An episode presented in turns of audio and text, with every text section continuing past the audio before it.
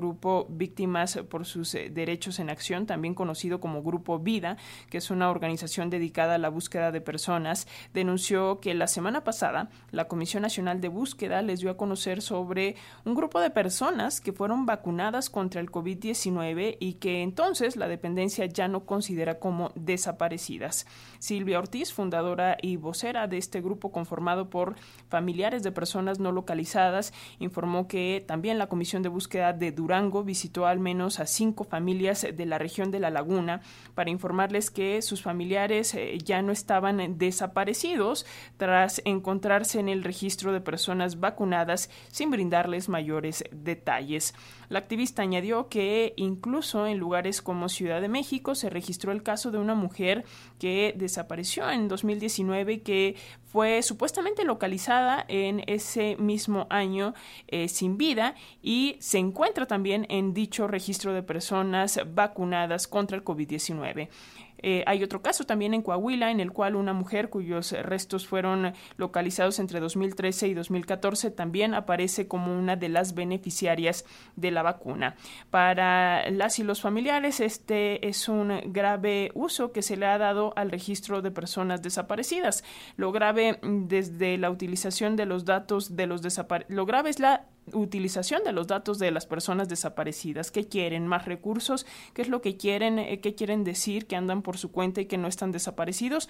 Estas fueron declaraciones que lanzó la fundadora del Grupo Vida. Incluso se tienen algunas hipótesis como eh, reducir el padrón de desaparecidos y ya no investigar más al considerarlos como ausencias voluntarias, entre otras suposiciones. Pero para hablar más de este tema, hacemos contacto con el maestro Edgar Chávez Hernández. Él es académico e investigador de la UAM y es cercano a estos eh, temas y a estos colectivos de personas desaparecidas en nuestro país. Maestro, ¿cómo estás? Qué gusto saludarte. ¿Qué tal, Alexia? Buenos días. Muchas gracias por la invitación. Pues ahora nos encontramos con este eh, tema de personas desaparecidas que ahora aparecen en el registro de personas vacunadas contra el COVID-19. ¿Cuál es la hipótesis, o al menos tu hipótesis, en torno a lo que está ocurriendo con este caso? No sé, ¿consideras que hay algún intento, como denuncia el Grupo Vida, de rasurar o de, digamos, disminuir eh, el número de personas eh, no localizadas en este, que están en este padrón?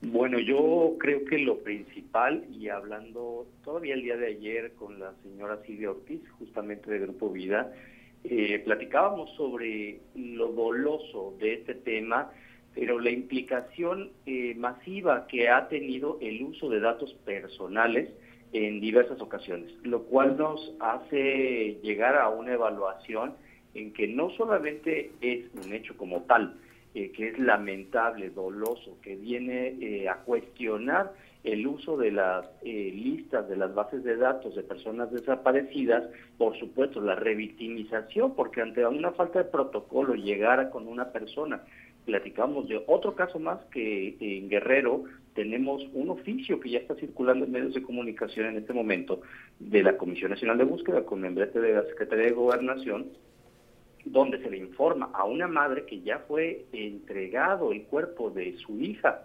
desaparecida y decirle que está en un padrón de vacunación y que están investigando, pero poniendo en duda si esta persona que se le entregó fue la persona eh, que estaba desaparecida. O sea, en pocas palabras, decir, diciendo que eh, como se vacunó estaba viva, ¿no? Eh, lo cual me parece, además de revictimizante, un hecho criminal. No podemos decirlo de otra manera. Creo que el uso, pues yo creo que dudoso, por decirlo menos, de estas bases de datos en, una, un listado de, de vacunación que no sabemos qué alcances y dimensiones va a tener Sabemos en el pasado que el uso de las bases de datos por temas electorales de personas fallecidas incluso se ha hecho de manera generalizada en este país. No podemos eh, que, decir que sea menos dudoso que en este caso se ha usado de esta misma manera, de una manera eh, pues bastante eh, dolosa, yo diría. Y, es muy delicado este abordaje maestro porque, bueno, en el caso de, personas, de familiares que ya recibieron los restos, ya de por sí es doloroso. Ahora imaginar en el caso de personas que tal vez no tienen un indicio y que el que aparezcan en estos padrones de vacunación podría significar para ellos esperanza, es, es un tema que tendría que estarse tratando con mayor cuidado. Pero yo también quisiera preguntarte eh, si vamos, si el Estado declara que estas personas, digamos, ya están localizadas una vez que, aparecen como vacunadas, si los familiares pierden eh, su registro como, como víctimas y los apoyos que, puedan estar recibiendo. Sí, no, desde luego ahora yo creo que no sería la discusión en ese momento. O sea, sí, sí puede llegar a ese proceso, pero no hay elementos suficientes para demostrarlo. O sea, estamos hablando de que este oficio que te estoy narrando está platicando o está eh, diciendo y haciendo la observación que estarán en investigación. Demostrar lo contrario sería incluso un mea culpa de la Comisión Nacional de Búsqueda de decir que se hicieron mal estas entregas. Por lo tanto, ¿quiénes son las víctimas de nueva cuenta en este momento. O sea, no, no creo que esté en duda el registro de, víctima o el registro de las personas que incluso tienen a su persona desaparecida. No hay elementos para demostrar lo contrario. Recordemos que una persona desaparecida tiene que ser buscada hasta que se dé su paradero. No puede detenerse esta investigación y esta búsqueda hasta conocer el verdadero paradero de esta persona. Por lo tanto, no hay elementos suficientes para presumir tal cosa. Creo que lo importante de todo esto es no soltar la mira de que lo que estamos eh, presenciando es, es un uso faccioso de las bases de datos eh, de nueva cuenta, eh, no solo en cuestión de personas desaparecidas, errores que pueden ser humanos definitivamente, pero que estamos frente a una repetición de varios de estos errores que por supuesto tienen una responsabilidad, de nueva cuenta lo digo, criminal.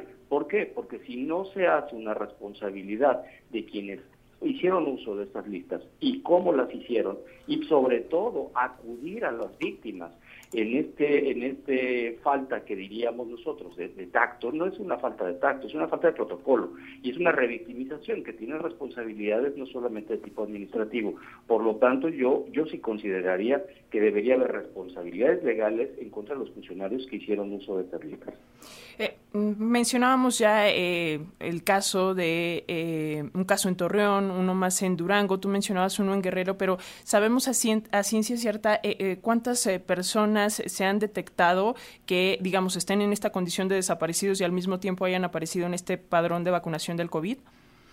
No, yo creo que eso eso es lo que nos está preocupando bastante porque al estar saliendo varios casos, ah, tenemos una semana de esta situación que fue detectada justamente a partir de una de las personas que son que forman parte del grupo Vida, una de las madres que forman parte del grupo Vida, Silvia Ortiz da cuenta de esto y empieza a hacer su propia investigación. A raíz de esto, lo que platicábamos es que hay varios periodistas de investigación que ya están realizando eh, las indagaciones y están saliendo varios casos. Saldrán más yo estoy considerando que saldrán más.